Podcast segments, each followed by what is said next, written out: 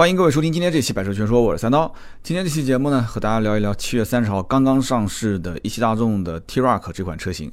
为什么一定要强调一汽大众呢？因为一汽大众到目前为止，这是它的第一款 SUV 啊，没有听错，这是一汽大众第一款 SUV。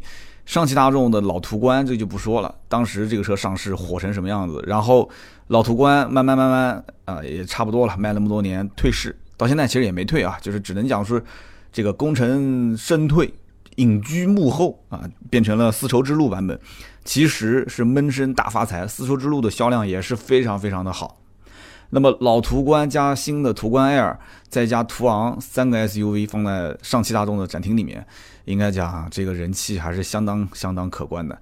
那么一汽大众呢，是常年没有 SUV，不管中国的 SUV 卖的有多好。啊，这一汽大众反正就是一直当没这个事发生，为什么呢？因为一汽大众的轿车本来卖的就不错，不过其实这个话也不能这么讲，为什么呢？因为上汽大众的轿车卖的也不差，上汽大众的 Polo、帕萨特哪个卖的差，对不对？包括后来上的零度这些车，我觉得都还行吧，零度优惠幅度上来也也都卖的还还可以，只能这么讲。啊，包括这个朗逸，那朗逸这个销量一直跟宝来也是不相上下啊，所以因此。我想不通，一汽大众为什么一直不上 SUV 这个问题，有没有谁能给一个比较权威的答案啊？我相信我们听友当中还是有很多大神的啊，就算不是大神，至少他有哈 哈一汽内部的一些员工或者是领导，我知道的啊。你们一定在听这个节目，你可以匿名用一个小号告诉我到底是怎么回事，好吧？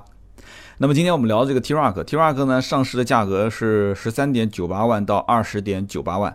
那么当天晚上上市，我当天就发了一个微博，发了一条微博。我的观点是什么呢？就这个车这个定价没什么毛病，你可以说它贵，但大众的车哪个不贵呢？每一个我都觉得贵。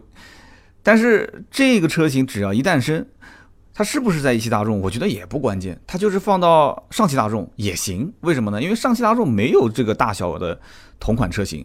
这个大小的同款车型在哪儿呢？在斯柯达啊，在斯柯达的科洛克。但是科洛克其实比这个车还是要略大一圈，因为科洛克我也试驾过了，我也去啊，从它的上市到静态到动态，我全部体验过了之后，当时呃，斯柯达的官方有一些领导跟我们也在聊这个事情，就是关于后期一汽大众上 T-Roc 之后，这个车怎么卖啊？其实我当时是这么说的，我说你不用关心。T-Roc 上不上市，就是它不上市，这个车该怎么卖还是怎么卖，就这两个不形成什么竞争关系。哎，领导问说，那你你怎么会有这样的一种想法啊？我今天在节目里面我也会说说我为什么会有这样的一种想法，就是因为它挂个大众的标嘛。这个答案特别简单，就是因为它挂了一个大众的标。但是我说这个话可能会把很多斯柯达的领导说的他们比较不开心，所以因此这款车它虽然官方定位是入门级紧凑型 SUV。但是我曾经在评价这个克洛克的时候，我就说了，我说克洛克其实在我眼里它都不是紧凑型 SUV。那克洛克如果在我眼里都不是的话，那这个车就更不是了，是不是？就最近我感觉上市的一些明明是一些接近于小型 SUV 的车，但是它偏要把自己定成一个入门级紧凑型 SUV，这个也很容易理解，为什么呢？就是这个窗户纸你不能捅破它。小型 SUV 是非常难卖的，而且就中国人与生俱来对车这件事情啊，我只是说车啊，那男同胞可能对其他的一些事也也是比较在乎，就是不能小，一定要大，对吧？一定要大，不能小。当然女同胞可能她也挺在乎这些东方面啊，就我说的这个可能有点老司机开车的感觉，但是大家不要乱想啊，就是大小这件事情，在车这件事情上，它一定是只大不小是好的，只小不大那只是极个别的车型，就是你小你也得要小的精致，小的特别。对吧？哎呀，这造型的挺别致啊！就你一定要是这种感觉，它才可能会有人买。所以因此，你像克洛克，包括今天我们聊的 T-Roc 这个车，在我眼里都是小车，都是小型 SUV。如果我要是正儿八经买一个 SUV，就中国人正常的传统的这种想法，就哎，我要换个 SUV 了。那么正常人想法就是，那就是以正常紧凑型的轿车为为基数。什么叫紧凑型的轿车呢？你比方刚刚提到的朗逸啊、宝来啊。再大一点点，像速腾啊，包括像日系的，像轩逸啊、卡罗拉啊，就是以这一个级别为基础啊，我要换一个 SUV 了啊，以它为基础，我再往上看，那空间大小，包括就是人感官上的，就是哎，这车大不大气啊？是不是有点小家子气啊？那紧凑型 SUV，我觉得入门的就是我以前开的 CRV，就在我的眼里，CRV、RAV4 这一类的，包括奇骏这一类的，才能算是紧凑型的 SUV，包括老途观这一类才算是紧凑型 SUV。但是不知道为什么现在全都是往这个什么，我是入门级紧凑型 SUV，都往这上面去凑。那你要凑嘛，我也没什么好说的，你说是不是？大家都往上凑，也不是这一个车。但在我眼里，它就是个小型 SUV，好吧？那么这样一个相对来讲就是比较跨界的一个车，对吧？在国外的网站上面的分类，这个车甚至都不是分在 SUV 里面，这个车是分在 CUV 啊。CUV 是什么？CUV 就是用轿车作为基础去设计的一种多用途车。那么 SUV 呢？它虽然说越野性能不像那种硬派越野那么强，但是它至少它还具备一定的越野性。虽然说这种车型它已经是为了适应城市更多一些，但是它好歹通过性也好，它的这个四驱性能也好，各方面还是有的啊。但是像这种车型 CUV，对于中国人来讲的话，其实你可以就把它当成是一个。加高、加宽、加长一点点的轿车就可以这么理解，所以呢，在国外当成 CUV，在国内你把它当成 SUV，还是一个入门紧凑型 SUV。那么其实也是动了一些手脚啊，动了什么手脚呢？那就是加长啊，加长加高。那么这个车子在国外的话是四米二三四这样的一个长度，四米二。那么在国内的话，现在是四米三幺八，也就是变成了一个四米三多，增加了八十四毫米。轴距的话，国外是两米六零三。国内是两米六八，那么也就是增加了七十七毫米，所以因此一下子摇身一变就变成了一个紧凑型 SUV。但是我仍然还是要说一句，即使是这样子，其实科洛克，科洛克在国内它是也是加长的，跟国外的科洛克的这个长度也不一样。科洛克的车长是四米四三二，轴距是两米六八八。所以当时科洛克上市的时候，斯柯达的领导就讲过这个话，他说。哎，其实我们也不担心，因为不管是从长宽啊各方面，我们还是比 T-Roc 探戈这个车要大一圈。我当时就笑了，我也没吱声。为什么呢？因为大小其实不关键，这个大不是很明显的是把探戈车型给甩在身后。其实，在很多人的眼里啊，买这个大众的车就像着了魔一样的，就挂着这个标啊，然后很多人就冲着它就去了。所以我们一会儿说到销量，包括柯迪亚克的销量跟大众的途观 L 的销量。以及科洛克的销量，我们可以同类推比一下，这个就是一汽大众的探戈它的销量啊，因为科洛克的销量现在也差不多很清晰了嘛，对吧？每个月两三千台这样的一个数据。那么后面我们具体再讲吧，因为我今天分了几个段落。那么首先我们先说一说关于我对于一汽大众的一些我的了解啊，因为以前我本身就是卖一汽大众车的。我最早年入行的时候，从荣威到一汽大众，一汽大众到后来高尔夫六代上市的前后啊，陆陆续续我才开始，呃，不在这个 4S 店上班，然后跳到奥迪。奥迪其实说白了还是一汽大众，哈，一汽大众奥迪。所以因此呢，这个连销售的这套系统都没有换，一汽大众的销售系统跟一汽大众奥迪的销售系统其实是同一套，都是那个 CRM 系统。那么一汽大众其实之前一直没有造过 SUV，这个话呢，我觉得不严谨。为什么这么讲呢？因为一汽大众本来就不仅仅是大众这一个品牌，奥迪它也算一汽大众，所以你要把它算进去之后，它就不是说一汽大众没有 SUV 了，这个话就不严谨了，对吧？一汽大众奥迪的 Q 五、Q 三，现在叫 Q 五 L，包括 Q 七，那都不是 SUV 吗？都是。有人讲，那你抬杠，我这不是抬杠。你从它的这个公司体系里面来看的话，它就。不是抬杠啊，它就是属于一汽大众啊，对不对？那么上汽大众的话，就是上汽大众跟斯柯达这两个品牌啊。我实话实讲，如果说有一天德国的老外他过来找到你说，哎，小伙子，这个我看你骨骼惊奇啊，万中无一的卖车奇才，对吧？那么在德国，我们这个车子其实还是很好卖的啊。但是在中国，我们现在需要有一个人让德国车。在中国这块土地上生根发芽，这个重任呢，我就交给你了啊！我准备把德国大众一分为二，分成上汽大众跟一汽大众，一个在长春，一个在上海，再加上上汽和斯柯达，一汽跟奥迪。我想问你选哪一个？我觉得这个人只要脑子没坏，他肯定是选一汽大众加奥迪。哈哈，呃，就算他知道上汽大众最后被分配了哪些车型，斯柯达也是哪些车型，那他仍然会选一汽大众加奥迪。如果这件事情发生在你身上，即使在今天，我相信也是这么选。在当年呢，就更不用说了。当年开个奥迪店是什么概念啊？我当年是零八零九，差不多这个这个年份进的奥迪的系统。那么在这个年代，开一个奥迪，甚至有传闻讲比开一家银行还赚钱。开奥迪比开银行还赚钱，这个不夸张啊。所以因此，一汽大众加奥迪，一汽大众车本身就好卖，奥迪的车也不难卖。再加上奥迪的这几辆 SUV，特别是 Q 三跟 Q 五都是国产。啊，Q7 是进口。那么这两个是属于一汽大众的，就是国产的 SUV 车型，那都好卖。所以因此，它一个出生在这种环境里面的人，就是几乎就是饭来伸口，衣来张手。就是你家里什么东西都那么好卖的时候，你觉得他还需要再上进吗？他还需要再改进吗？他还需要再想怎么提升吗？啊，连捷达那么破、那么老的车都能卖那么好的销量，到现在为止，捷达都是很多人啊很多人首选的车型。你看销量就知道了，这个我绝对不吹，对不对？那这一家企业怎么可能上镜呢？你想一想，是绝对不可能的。所以当年六年磨一剑，磨出一个什么车呢？磨出一个魏领，老平台、老技术。但这个车子其实它如果不是一个旅行车的话，它即使是老平台、老技术，其实在我来看仍然好卖。哈，你只要给它随便磨一个卖点出来就 OK 了，你也别磨其他东西了，磨只要磨出卖点就可以了，嘴皮子够溜啊，你只要能把这个事情应付过去就可以了。但是结果呢，呃，磨了一个旅行车，旅行车嘛，讲起来是我们开辟了一个新的分类，对吧？哈，这个新的领导、新的这个下面的一些员工，哎，把这个事情交个差就过去了，应付一下就过去了。就所以，我以前在一汽大众感觉，其实很多事情。就是体系内要求你这么干，你就必须这么干，跟市场完全不相干，就是不接地气的一个品牌，完全跟市场不相干。有人讲这么不接地气的品牌，它怎么就能卖得那么好呢？这就是教育客户这件事情啊。所以你看，互联网公司天天不都在讲这件事情吗？说我们怎么怎么教育客户，怎么教育客户，什么人都不要学，去学一汽大众就可以了。一汽大众是最典型的教育客户的典范，对吧？互联网上讲就是啊，我们。做一个什么 A P P，我们解决什么痛点？解决痛点这件事情讲究的是短平快。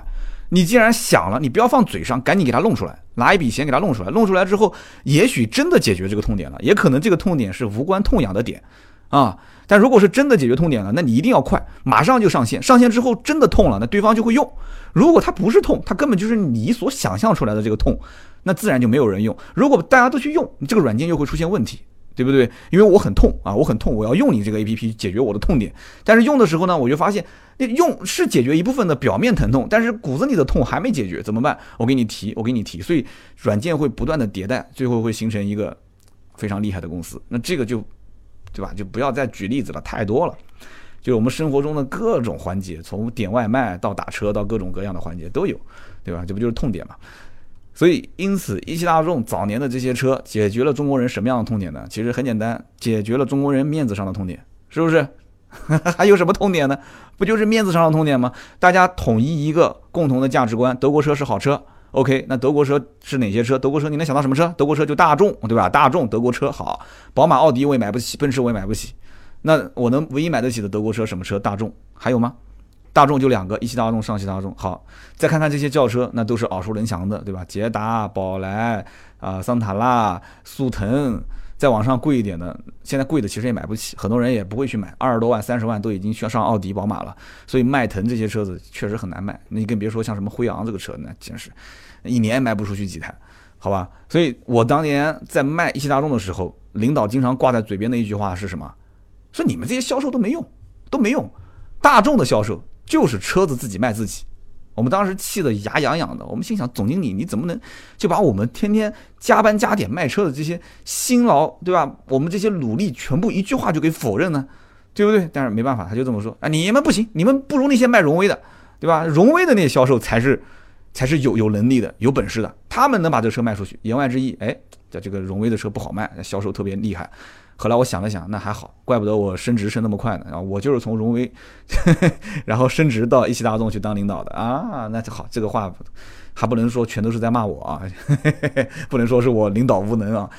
呃，结果呢，这个一汽大众当时就是这样啊，速腾啊、宝来啊、高尔夫啊，然后包括迈腾啊这些车一大堆，这一大堆车呢，讲白了，好卖的不好卖的也非常明显。我刚刚为什么说？一汽大众就是一个非常不接地气、不接市场的这样的一个品牌呢，因为我卖过这个车，我太能了解了。虽然说这可能是十年前的事情了，那我到现在，因为我也经常去 4S 店，我也没感觉出来它有什么样的变化啊，就稍微有那么一丝生气。但是你和其他的一些年轻化的品牌比，那真的差的是，真的不是一点两点啊。当时我们说高尔夫这个车子一上市不是加价吗？很多人找关系啊，加钱买。那这个车你说刚上市产能不足，那很正常，产能不足。现在很多车新车刚上市，它就是产能不足啊，它有各种机器调试啊，包括它有一个缓慢的增加它产能的过程。那么你供应不上来，我能理解。但是你像速腾，你像宝来这些车，哎，这些车你要告诉我说你的供应量还不够，那我觉得就有点扯。但是我告诉你，当年就是这样，就是这样，它不根据订单生产，上汽。啊，上汽不仅仅是大众，包括上汽荣威都是跟着订单生产的，都是根据订单生产的。我就觉得很奇怪，它为什么不根据订单生产呢？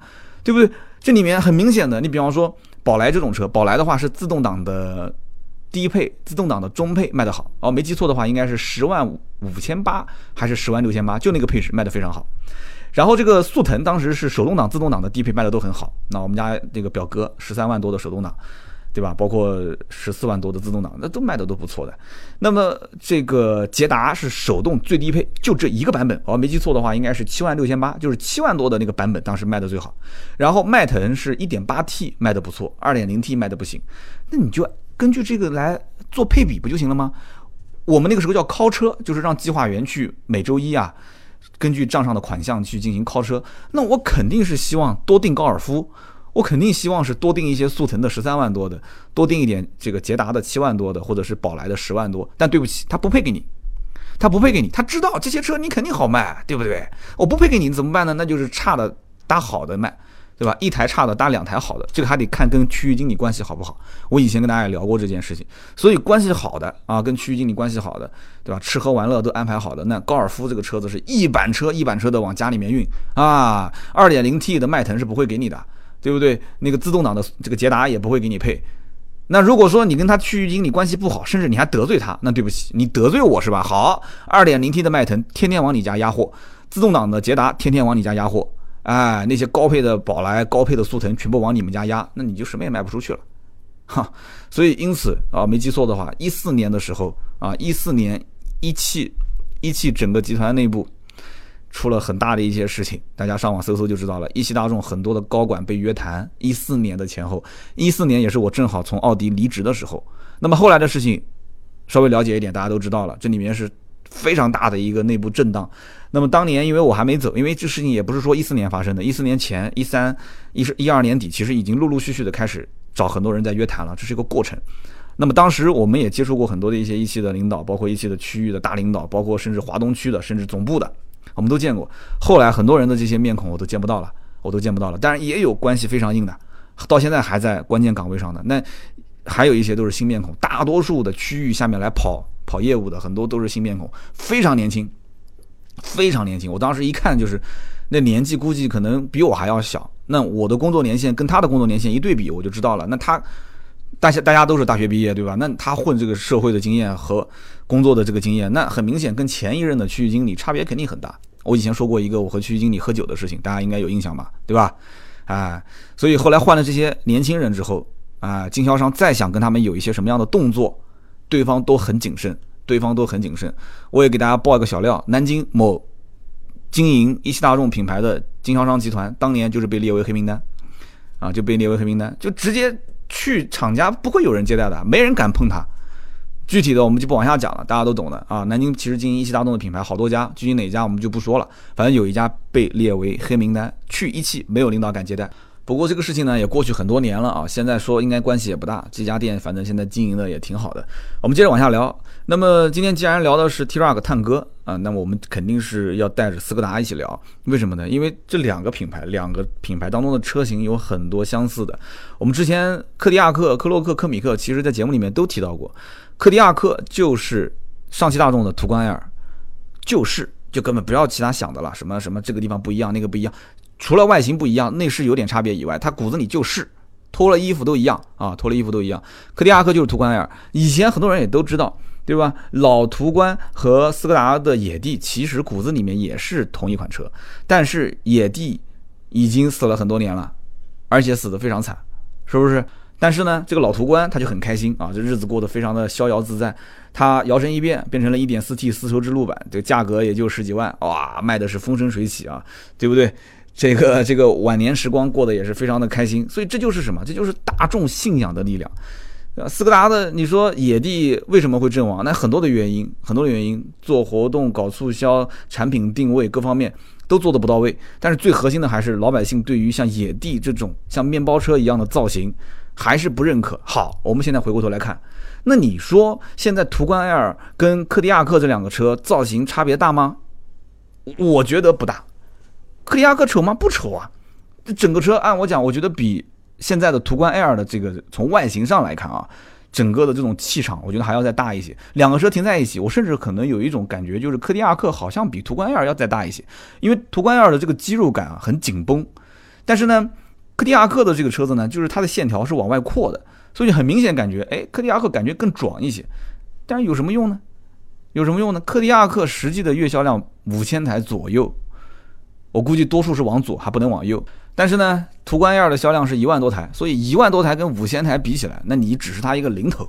那么我们说到斯柯达的柯迪亚克跟大众的上汽大众的这个途观 L 两个其实是一个车。那今天我们聊的一汽大众的 T-Roc 探歌，斯柯达有没有这个同类的车呢？有啊，科洛克嘛。其实有一些人应该是知道的。我今天在节目一开头的时候也提到了这件事情。科洛克其实在外观上来看是比 T-Roc 探歌要大一圈，但是。从克迪亚克到途观 L 这件事情上，我就能预估，因为现在科洛克也就是两千来台的这个销量嘛，我们给它翻个三倍到四倍，所以我们反过来看探戈这个销量，我们这个推推算只是我一家之言啊，肯定是不准确的，所以探戈 T-Roc 这个销量一般不出意外的话，六到八千台一个月，六到八千台过万，我估计就 那就是真的是睡觉都要笑醒了啊！如果说这个车子能一个月销量一万台以上，那真是。所以六到八千，但是对于这个车来讲，六到八千也不算是一个很少很小的销量了。你要知道，你要像这个小型 SUV，比方说 XRV 啊、缤智啊，那都是销量排行榜第一、第二的，它一个月销量也就是一万来台，全国一个月的销量。所以因此这个车，我为什么在微博上讲，我说这个车子肯定好卖，就是因为我把它当成是一个小的 SUV。我把它当成是紧凑型以下这个级别的小的 SUV，它将来所目标定的这个销量肯定不会差，路上还是算比较常见的，所以这个车就不能叫卖的差。所以我说我认定这个车卖的应该还是不错的。那么优惠我也可以提前跟大家讲我的预估，途观 L 和斯柯达的柯迪亚克的优惠现在是差不多的，都是大概在两万五到三万，就是斯柯达柯迪亚克能往三万奔。但是途观 L 奔不到三万，途观途观 L 有些地方少的话，可能就优惠个两万五不到，两万二到两万三。但是大部分应该，或者说你通过我吧，通过买买车，你来找我，两万五基本上肯定是跑不掉的啊，没什么问题。所以如果说斯柯达柯迪亚克跟途观 L 的优惠幅度差不多，你选谁？有人讲说那优惠幅度差不多，我肯定选大众啊。你别急，两个车的定价还有区别。斯柯达的最好卖的那个柯迪亚克的版本是二十二万多的那个版本，但是途观 L 的最好卖的版本是二十五万多的那个版本。这两个版本都因为途观只有五座啊，这个斯柯达柯迪亚克是有七座，所以你要如果分析这一件事情，你就会更加的绝望。我帮大家去分析分析，你真的会非常非常的绝望。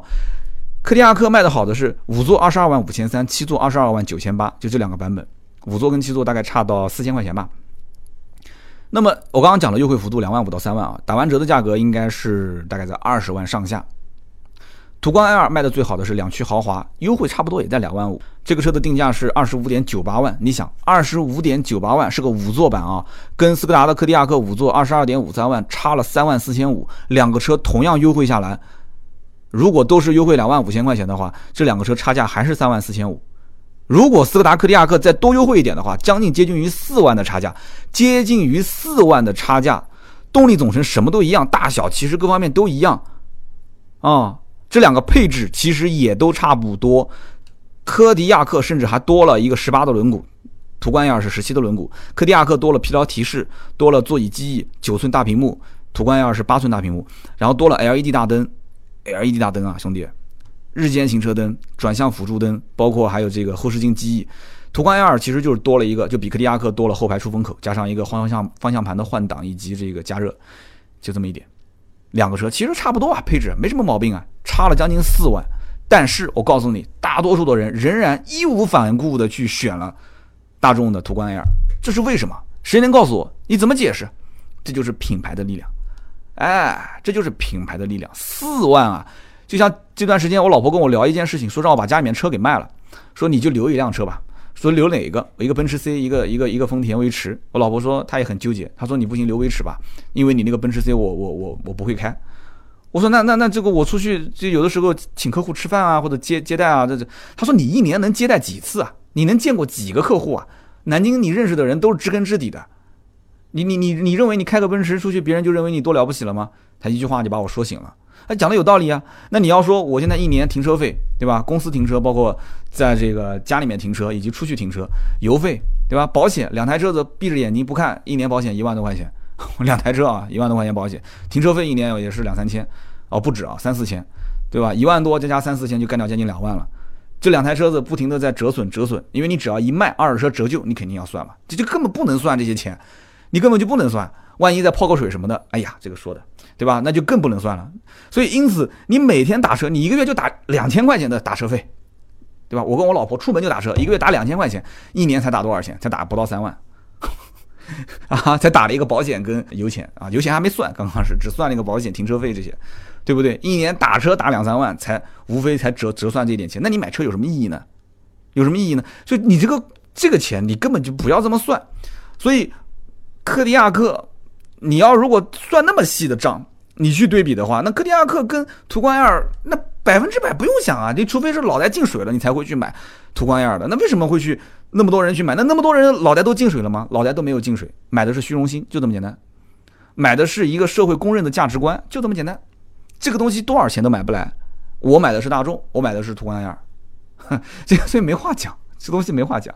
所以，因此，今天我们聊这个 T Rock，虽然从十三万多到二十万出头这个价位，但是有人可能会讲抬杠，说我们为什么不拿自主品牌过来比？拿自主品牌，我连拿日系、拿韩系、拿法系车过来比，我都觉得浪费我节目时间。你更别说拿自主品牌过来比了，对不对？因为你过来比，肯定要疯掉啊！自主品牌，我们其他车不讲，我就脑海里面立马就闪现了一款车，广广汽传祺的 GS 八。前段时间盾牌不是去试，然后完了之后写了一个这个图文嘛。G S 八这个车中大型 S U V，这个不黑不吹吧？就大小在那边摆着，中大型还是个七座 S U V，还是个二点零 T 的发动机，十八万多，终端还有优惠啊，还有一两万的优惠，其实也就是个十六七万块钱的车，十六七万块钱的车这么大，你再去看看这个 T Rock 这个车这么小，配置人家也不差，你会买吗？我告诉你不会买。看 T Rock 或者说看大众的这一类人，我跟你说，广汽传祺 4S 店的门朝哪边开他都不知道，他也不想知道，浪费时间。所以，我们以前不是也提过吗？好像就是在聊斯柯达的时候，我曾经提过，叫做第一知名度嘛。啊，什么叫做第一知名度？这很关键啊。所以，一个人在买车，我觉得有的时候他最大的一个前提是对于某些品牌的信任。买像 T-Roc 这种车，首先他第一步就是，就从大的角度上来看啊，就是他是对合资品牌充分信任的。他是首先排斥自主品牌，先是对合资品牌充分信任，再往下。就是他对德国品牌、德国车，他有一种就好像与生俱来的好感。这种好感也说不清道不明，他就是有。就像你可能在路上看到个妹子，哎，你突然就有好感，说不清道不明。我觉得这个妹子皮肤黑，我觉得这个妹妹子她可能这个眼睛不够大，胸不够大，屁股不够翘，对吧？那每个人正常审美观，他都是肯定是希望前凸后翘，长得又特别白，锥子脸，大眼睛，是吧？哎，那当然了，这个你看是结婚还是以其他方式处，那这个东西就我不不往下深聊了啊。但是正常男人的审美都是这样，但是不，你身边这个兄弟他就是以这种审美。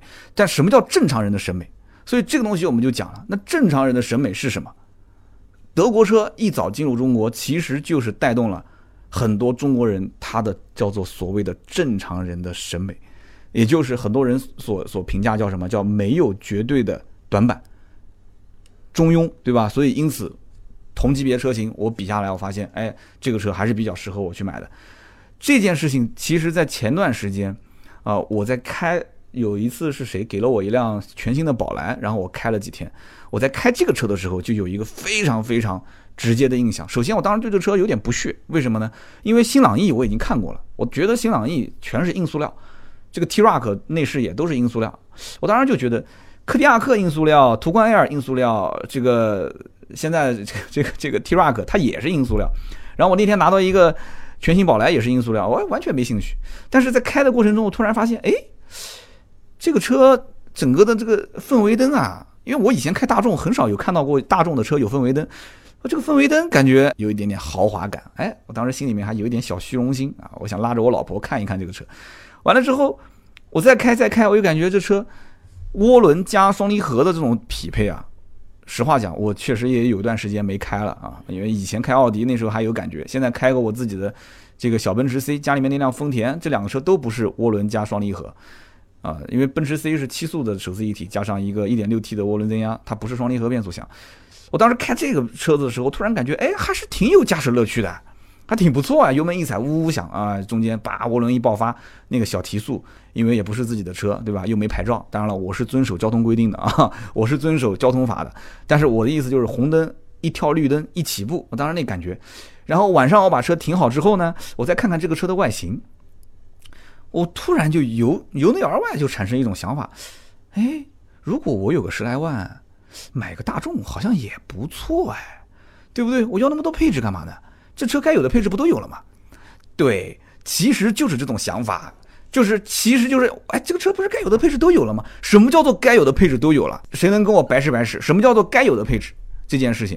那肯定很多人都希望那功能越多越好，对吧？方向盘你多个换挡拨片，多个多功能方向盘，多个。定速巡航最好还是个 ACC 自适应巡航。我前两天不是发了个微博吗？我说这个长安逸动，长安逸动后期跟我有个合作啊。长安逸动的那个顶配十万多块钱，有 ACC 自适应巡航，这个是逆天啊！ACC 自适应巡航什么级别的车才会有？然后后来我看到微博下面还有很多人跟帖，哎，说说各种牙疼话。哎呀，有什么了不起的？十多万不就是个 ACC 吗？我不如要座椅加热、座椅通风，我不如要什么什么什么？那。你不如要，那我告诉你，那如果没有呢？如果没有，不也就没有了吗？是不是？所以因此，什么叫做差不多就可以了？所以大众这个车就给人在某个角度、某个时间点，就像那天晚上我开了这个大众的全新宝来，我停在我们家的车库里面，我突然一锁车，回头一看，我感觉也还行哎，十多万买这个车也也不也不错啊，其实 啊，有了这种感觉。但是第二天睡一觉醒了以后，我清醒了，我就发现这不是我的菜，哈 哈啊，我是不可能会买的，这不是我的菜。实话实讲啊，我个人其实对双离合这件事情还是比较有点怵啊，有点怵。反正我能不碰我就不碰。虽然说现在这个大众对于双离合这块也很谨慎啊，各方面的数据调教啊也是牺牲一些性能，但是让它能保证不坏。但是呢，这只是一种说法啊。我呢对这种说法也是半信半疑，因为很多的一些病它是慢性病，它不是马上就出来的。所以双离合变速箱我能躲就躲。我要是再选一辆车，我能躲肯定躲双离合啊，这是我的观点。那么 T-Roc 这个车呢，它最入门的版本十三点九八万是一点二 T 手动版，我几乎是可以肯定这个版本不怎么可能会量产的。你不要指望说 4S 店大批量的会囤这个车。换句话讲，客户只要稍微看一看这个版本的配置以及这个车型，它真正你买它图的是什么？你想清楚这件事情，你是不会买一点二 T 的手动版的。你怎么会买个手动，还是个 1.2T，而且 1.2T 它还不是独立悬挂，它后面还是个扭力梁的悬挂。就这台车它的存在的意义，我觉得就是为了把这个版本的价格拉低到十四万以内，十三点九八，讲起来好听一点，要不然的话大家不能接受啊，对不对？你说我起步就是十五万多，我的个乖，你这什么车啊？这么一点小，十五万三千八起步，你开什么玩笑啊？啊，你开什么玩笑啊？人家奕泽 CHR 那个车型上市的时候定价，很多人不就说嘛，说哇怎么这么贵？但人家说我是二点零，而且我主动安全配置配备的很高。你后面这句话的前提是让别人先接受你的价格体系，人家才会听你后面这句话。它有个先来后到的问题，所以大众就很聪明。所以为什么说大众就特别懂中国消费者呢？我就知道这二一点二 T 油它不会卖，也卖不动，我也不怎么会生产，但是我得有。所以一点二 T 手动十三万多，别人一看，哎呦，这车十三万多入门还行。你看就没人说这个车定价说啊整体偏高，其实。我讲的是媒体，那个时候是 C H R 跟奕泽是媒体整体的声音都说定价偏高，现在是媒体一片唱好，但是呢，下面的评论区很多人会说价格高，价格高，为什么呢？因为有些人是要买，观望了很久，结果一看。早年还有人指望这个车十万多起价，当时我看是知乎还是哪个地方那边写说啊，这车将来我估计入门应该十万多。人家讲洗洗睡不，十万多你在想什么呢？然后过了几天，奕泽上市了，C H R 上市了，然后旁边人说啊，这车我估计应该十二万多上市。哎呀，十二万多，十二万多，那估计就是手动挡最入门的。哎，讲准了，最入门的手动挡十三万多。然后人家最后看这车快上市的时候说，嗯，我估计这个车顶配应该十八九万，十八九万啊，二十。二十还要多一点啊，所以因此这就是大众在中国的这种状态，没办法，对吧？腰腰杆子挺得直直的啊，没办法，因为它没什么对手，它就这么玩儿，哎，所以因此这种车型，你想外观内饰各方面，在我看来啊，如果说你要拿一个日韩系的车，一定要找台车来比。我刚刚前面提到 CHR 跟奕泽，这个是可以来稍微的类比一下。为什么这么比呢？我们刚刚一直前面在聊斯柯达柯迪亚克，对吧？和大众这两边之间的关系，很多人都知道，柯迪亚克跟他之间是血脉传承的关系啊，这真的是这样，是亲兄弟啊，亲兄弟都被干死了。对不对？那日系、韩系、法系有什么可可去比喻的呢？但是有的时候，我觉得这个话也不能完全这么讲。亲兄弟他也不一定长得都很像，对吧？他也不一定长得很像。什么什么什么同卵，什么双双胞胎和什么什么不同卵双胞胎，这个他有的时候长得他不像，长得不像，那就是斯柯达跟这个这个大众以前的车型，就很多都长得不像，对不对？现在其实我们应该是这么分类，不要这么分，应该怎么分？就是你要看什么车。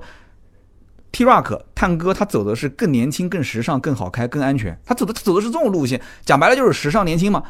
市面上比它更年轻的，比这个 T Rock 探戈更年轻的、更时尚的车有没有多呢？比 T Rock 更好开的有没有多呢？这套动力总成，我看了好多人的评价，因为我们还没试到车，哎，我们没试到车，我们的这个盾牌也是静态体验，我也是静态体验。那么有没有比它更好开的？很多一些我看自媒体一些这个比较大流量的号都是在。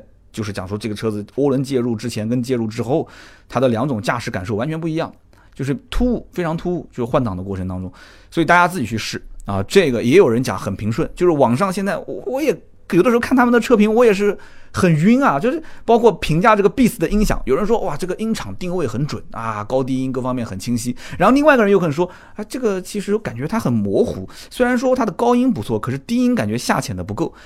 这都什么台词啊？这都是。你看个两三个人的这个 T Rock 的测评，你就会晕了。你这到底这车就是是是音响好还是不好啊？当然了，也不会有太多人买顶配，对吧？哎，但夸基本上都是夸同同样的几个地方啊，外形啊、颜色搭配呀、撞色处理呀，然后内饰的同色啊，对吧？同色内饰啊，这个，所以因此肯定是夸它更年轻嘛，更时尚嘛。我还是那句话，市面上难道没有吗？所以我拿一个日系车过来比，就刚刚前面刚上市的，对吧？就是这个丰田的奕泽 CHR 这个车。奕泽 CHR 其实就是跟刚刚我们讲的，就是你现在不都是定位年轻人吗？OK，然后你的定价不都是在十五六、十六七吗？我前几天发微博的时候不也是这么说吗？我说十五万多到十七万多这个区间的 T-Roc 应该是卖的最好的。那么这个里面有一款就是 T-Roc 的二八零，就是探戈二八零的两驱进取，十六点五八万，这个定价，这个定价是跟丰田 CHR 目前也是咨询量最大的那个版本二点零豪华一模一样。两个车都是十六点五八万，有人讲说哟，这两个车都是十六点五八万，那它的客户群体应该是有重叠。我个人觉得有，但是不一定有那么多。而且真正想清楚之后，这里面的客户选 CHR 一泽还是选 T-Roc，一目了然。为什么我这么讲呢？其实首先从外形和内饰上，它就有非常明显的差别，对不对？你看一下大众的这些车的造型，这个车已经算是比大众其他的车要稍微活泼一点了。但是在我看来，她仍然像是一个五星级酒店里面穿着制服的姑娘。可能她的身材颜值都不错，但是在我看来，她就是穿制服的。她应该跟我之间还是有一定距离的。那么 C H R 跟奕泽像什么呢？就像在路上穿着比较暴露、比较豪放的这个一个很性感的姑娘。我感觉，哎，我也想多看她两眼。但这种心里面的感觉是不一样。说白了，他们俩都很吸引人，就男同胞都喜欢看美女，对吧？就像这个姑娘现在也很喜欢看小哥哥，是吧？所以因此，关键是你想跟他做什么样的朋友，就这一点你要想清楚。你想跟他做什么样的朋友，你的目的是什么？这里面，因为你除了他的外表以外，他性格也完全不同啊。是不是丰田 CHR 二点零加 CVT，二点零自然吸气加一个 CVT 的，对吧？模拟档位的这么一个变速箱，一个是一点四 T 的涡轮增压加上双离合变速箱。哦，对了，这里面也要帮大家点醒一下，这一次的 T-Roc 探戈，它的低功率一点四 T 配的是干式双离合，只有高功率版本配的才是湿式双离合。我看有一些媒体人不太负责任，他只是说啊，我们开的这个探戈哈，他们其实配的是湿式的双离合。那这个这个我要讲清楚，这只是一点四 T 高功率才是湿式双离合，低功率还是干式的。所以这样的话，你试过二点零加 CVT 的丰田的奕泽跟 CHR，你再试一下 T-Roc 探戈一点四 T 加双离合，完全就是两个不同的性格。就像我刚刚讲的，一个在路上啊穿着非常性感的姑娘，一个在酒店对吧？五星级酒店穿着制服的姑娘。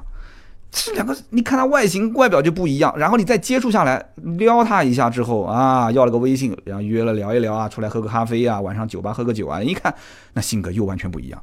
是不是？你可能白天穿制服的姑娘，晚上到酒吧，哇的一身一换，那我不嘎嘣嘴巴子，我的跳起舞来，那真的是我的天哪！但是你看那个穿着性感的姑娘，你去搭她，她冷冷的，她不愿意撩你，对吧？她不愿意理你，她各方面的，哎，这性格不一样。所以二点零自然吸气，你前段在持续加速的时候，你会发现，哎，好像还不太给力。但是你往后持续输出，你会发现，你持续输出到后面，你越往后越爽。所以它能持续不断的在高速高转速阶段给你带来很多的快感，但是到了 1.4T 加双离合变速箱这个时候呢，那就不一样了。它的初段涡轮爆发的时候你很爽，哇，我超刺激的，真的。但是涡轮介入之后，啪一个衰减值，非常明显的加速性能的衰减，很明显，老司机试过都知道，对不对？老司机试过都知道。所以小排量涡轮增压就是这样啊，就是短平快，提速特别快。但是你要想跑高速拉长途。你三思而后行啊！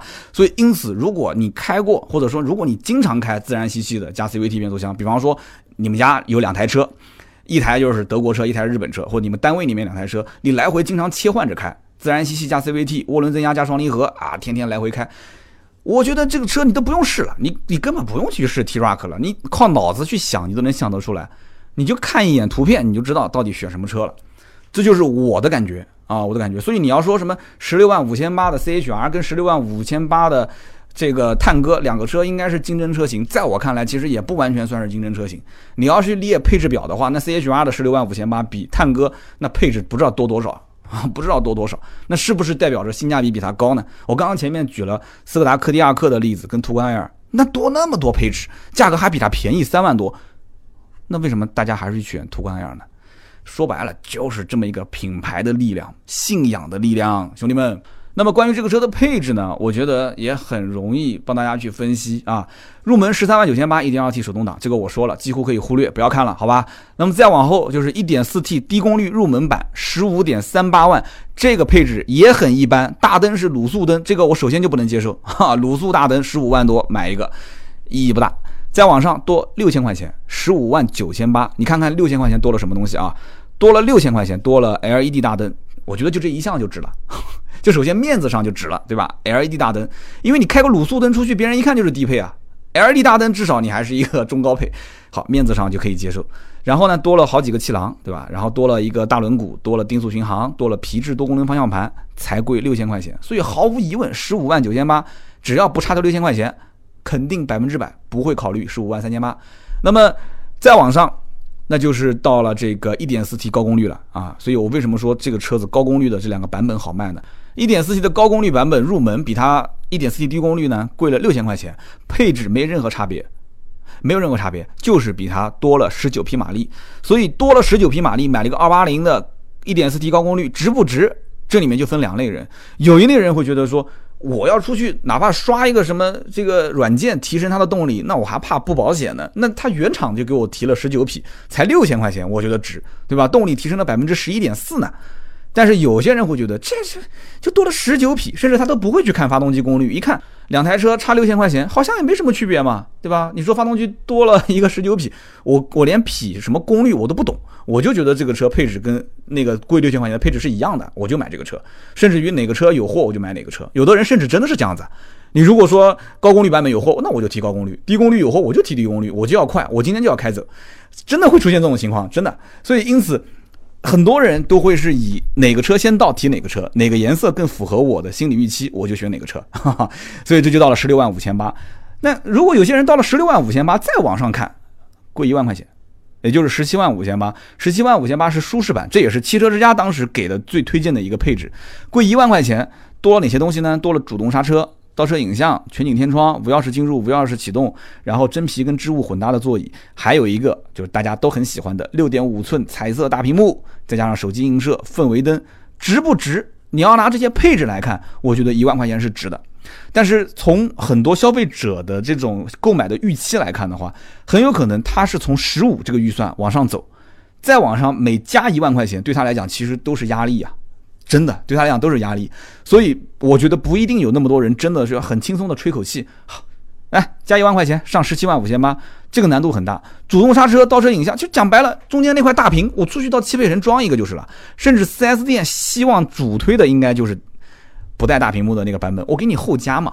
这不就是装潢产值可以挣钱的嘛，对不对？而且我给你大屏幕一加上去之后，倒车影像这些功能不都有了吗？所以因此这个版本我倒不觉得一定是最推荐的配置，我觉得十六万多其实可以考虑啊，十六万五千八，但是十六万五千八、十七万五千八这两个配置应该都是目前卖的比较好的，包括那个十五点九八万的低功率版啊，这就是我们把中间卖的好的配置先分析了。那么再往上就是豪华，十九点零八万，这已经快二十万了，你会花快二十万买一个这么小的车吗？我觉得大部分人应该是不会啊，大部分人应该不会。十九万零八百比舒适贵了一万五，多了十八寸轮毂、疲劳提示、前雷达、电尾门、全液晶仪表啊，也就是说全液晶仪表得到豪华顶配才会有。然后顶配才有主副驾驶的电动座椅调节，包括主动头灯，还有是六点五寸屏变成了八寸屏，还有就是这个内后视镜防眩目、电动的这个折叠后视镜以及感应雨刷、双区空调、空气净化器。基本上大家在现在网上看到那些试驾的视频、媒体的试驾视频都是顶配的这个配置。那么四驱的豪华跟两驱豪华配置上几乎是没有差别，都是一样的，但是多了一个四驱多了一个陡坡缓降跟上坡辅助。贵一万块钱，所以我看到很多评论会讲说，哎，四驱豪华也很值得买。其实我觉得四驱就不值得买，这个车子买四驱完全是浪费，它的通过性根本就不行，它就是个轿车，你干嘛要买个四驱呢？这一万块钱真的就浪费钱啊，我觉得没意义。但是我觉得一个很有意思的现象是什么呢？它两驱舒适也有一个四驱版的舒适，四驱版的舒适比四驱版比两驱版的舒适贵两万块钱，但是四驱版的豪华比两驱版的豪华只贵一万块钱。哎，我就觉得很奇怪啊，就多了一个四驱，配置几乎都是一样的，那为什么四驱豪华比两驱豪华贵一万，四驱舒适比两驱舒适要贵两万呢？哎，这为什么呢？后来我研究了半天，发现就是多了一个六点五寸屏升级成为了八寸屏，难道就是因为这一个配置多了一万块钱吗？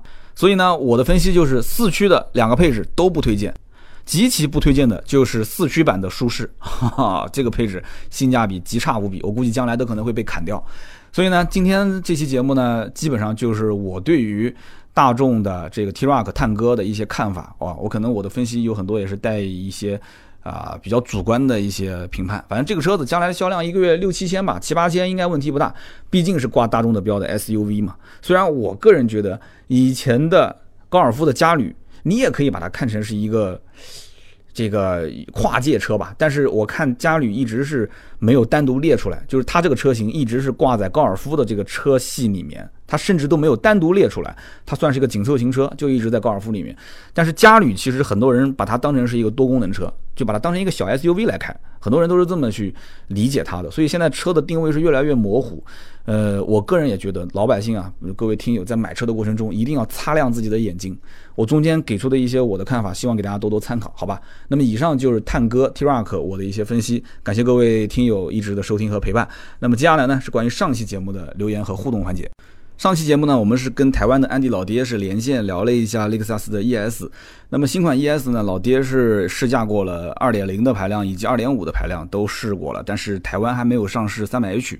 所以年底的时候，老爹会去试这个 ES 三百 H，然后再跟我连线一起聊一聊。其实我个人感觉是台湾的媒体跟雷克萨斯走的是比较近的。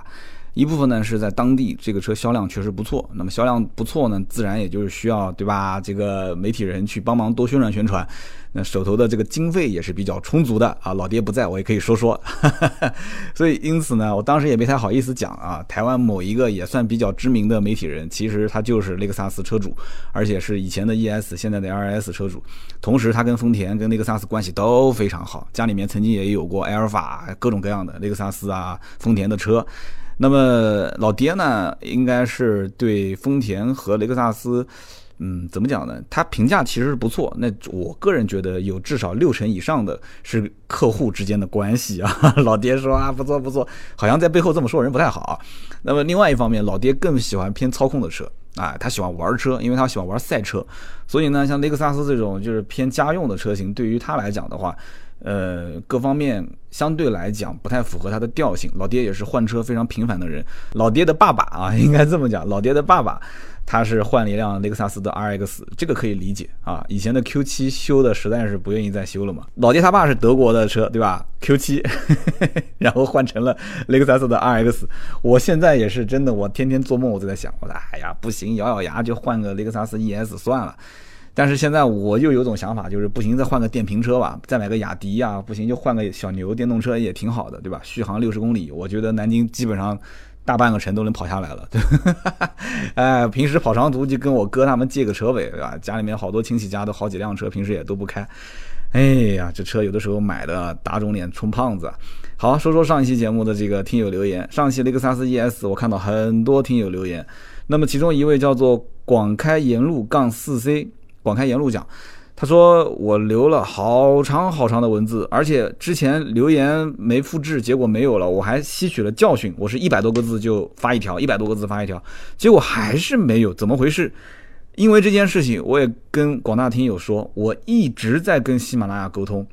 我说喜马拉雅，我我经常也回复大家在电脑上去回复，但是很奇怪，它第一页就是我打开的第一页的评论，我回复都没有问题，但是我切换到第二页。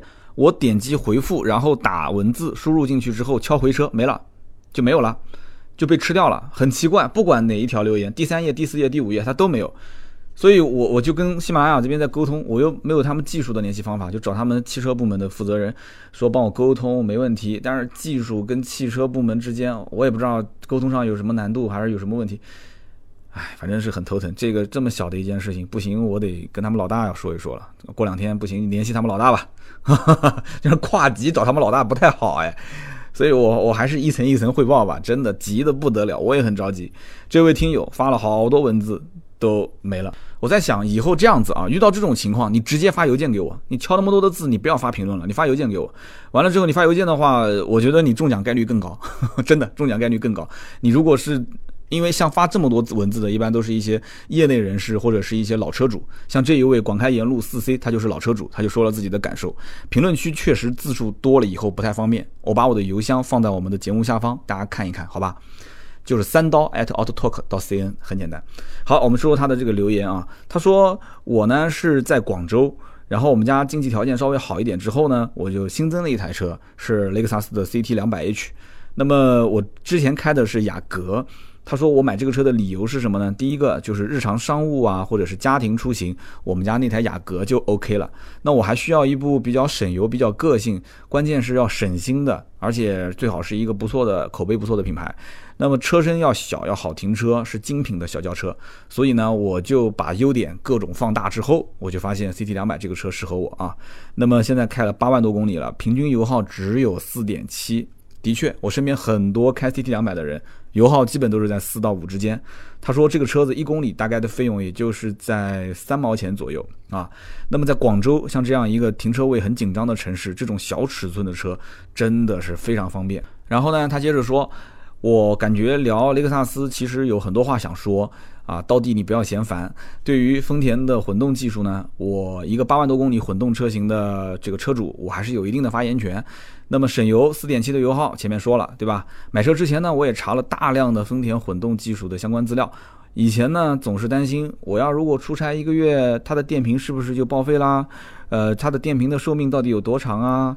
这个节省的油耗和它的电池的损耗之间到底划算还是不划算呢？那么今天我可以给大家一个答案，技术问题我就不解释了。那么针对这个电池呢，我到目前为止没有花过一分钱，一公里。比不烧油的雅阁，也就是他们家的雅阁啊，跟它比起来的话，雅阁是将近七毛，也就是说省了三毛多，将近四毛钱一公里。那么我现在开了八万公里，大家可以算一算我省了多少钱。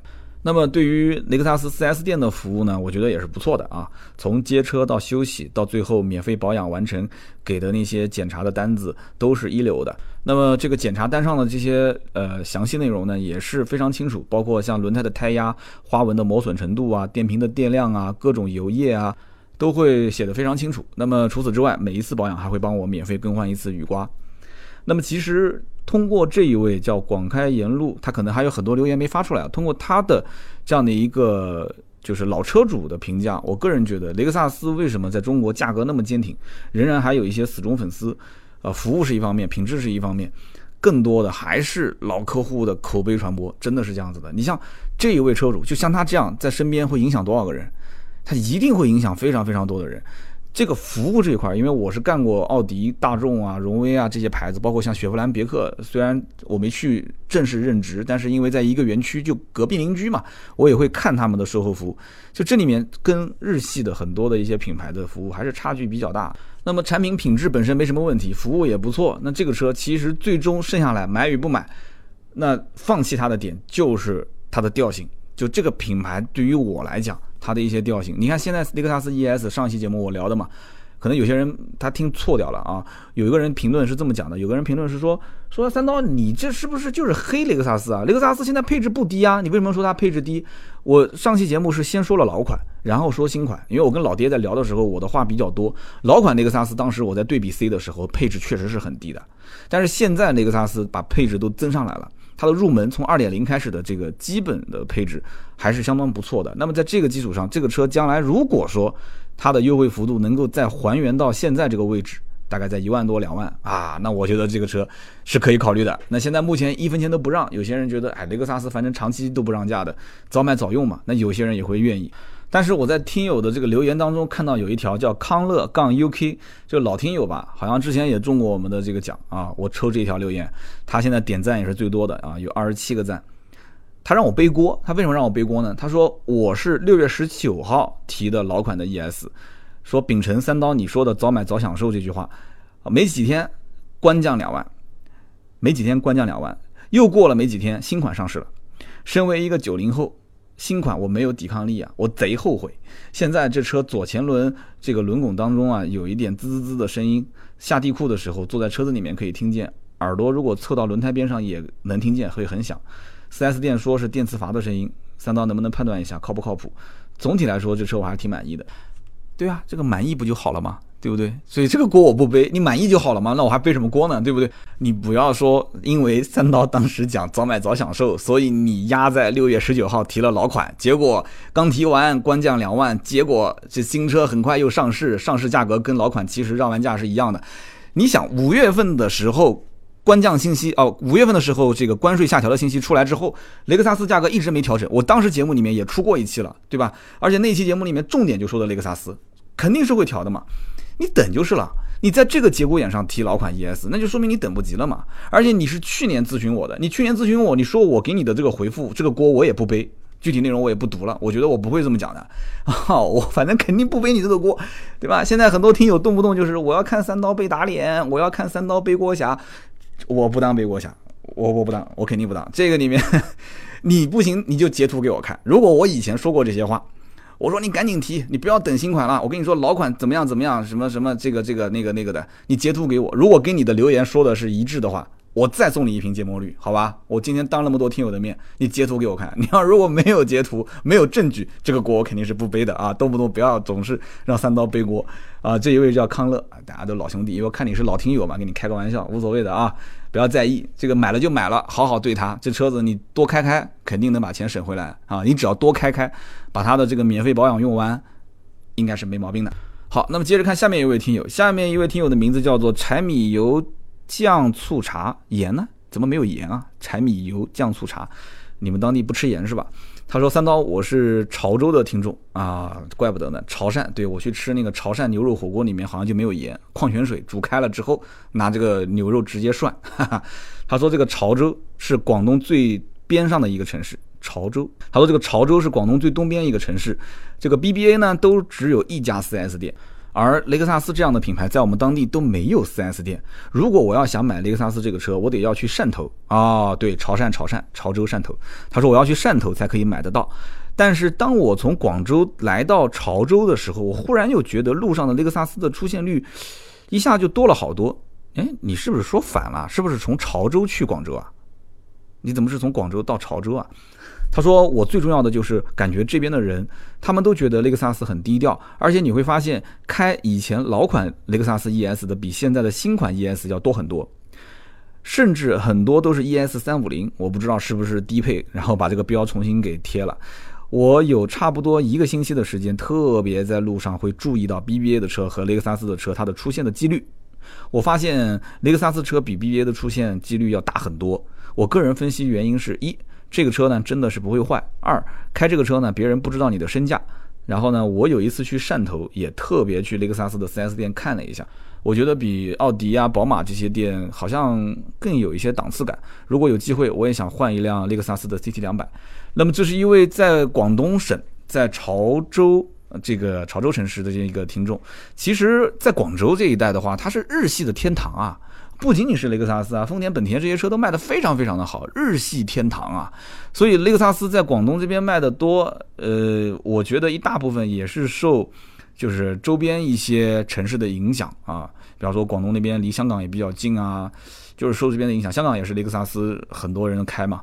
但现在你要你这边有一句话你要想清楚，你说现在看看雷克萨斯的新款的好像没有那么多，好多都是老款，这就说明什么？就说明雷克萨斯其实它的销量或者它的市占率其实没有以前那么高了。也就因此表示，BBA 其实包括加上其他的一些日系啊，那个包括 Acura 啊，包括呃英菲尼迪啊这些，它的一些产品的竞争力也开始增强。雷克萨斯在现在这个阶段，你要想，如果路上很多还是新款，保有量还是非常大，那就说明在广东这一带，雷克萨斯仍然在持续的增长它的这个市场占有量。但你现在发现，哎，好像都是老款了嘛，新款很少了。那你要看一看路上什么车新款多。是宝马的五系多、七系多，还是三系多，还是奔驰的新款多，还是奥迪的新款多，对吧？广东那边好像我印象中奥迪卖的不太好，好像不太好。所以因此这一点其实能反映出在中国各个城市、各个省份，它的消费的习惯差别还是比较大的。但是我今天连续读到了两个评论，而且都是你看前面那一位也是广州的，为什么大家都喜欢 CT 两百这个车呢？其实，在我的印象中，CT 两百的性价比不是很高，但是。正像这位听友讲的，就雷克萨斯很多车主可能他的预算远远超过了他所买的这款车的这个消费的等级，所以 CT 两百对于很多人来讲，哎，花个二三十万买这车其实不算什么，就反正代步嘛，对吧？二三十万我买什么车也是都是买这个车子，可能在当地有很多的亲朋好友都是开雷克萨斯的，对这个品牌本身印象就不错，在这个基础上自己想买一辆小车。然后呢，想买一辆入门级的车，又想低调一些，对吧？买个 CT 两百这样的一个车型，不错的，挺好的。但是像这种这种消费理念啊，放在很多的一些城市，特别是一些可能三四线啊，或者是再往西边走、再往北边走的一些城市，他不是这么想的，他宁愿挂个奔驰标，宁愿挂个奥迪的标、宝马的标。他也不要一个雷克萨斯，什么开出去相对低调一些，不要低调。好的，那么以上就是今天关于节目的所有的内容啊，包括我们刚刚就是读到的三位听友的留言，大家一定要记得喜马拉雅的 APP 点我的头像，然后私信我你的联系方式，还有姓名、电话和地址，我们会赠送您价值一百六十八元的芥末绿燃油添加剂。好的，以上就是我们节目所有的内容。大家记得啊，可以关注我们的微信订阅号，我们最新的几期视频也都更新了。微信号是百车全说，搜索百车全说。那么同时要想方便一点的话，也可以加盾牌的私人微信啊，四六四幺五二五四四六四幺五二五四。加了他之后，朋友圈及时更新就可以及时看到了。好的，我们周六接着聊，拜拜。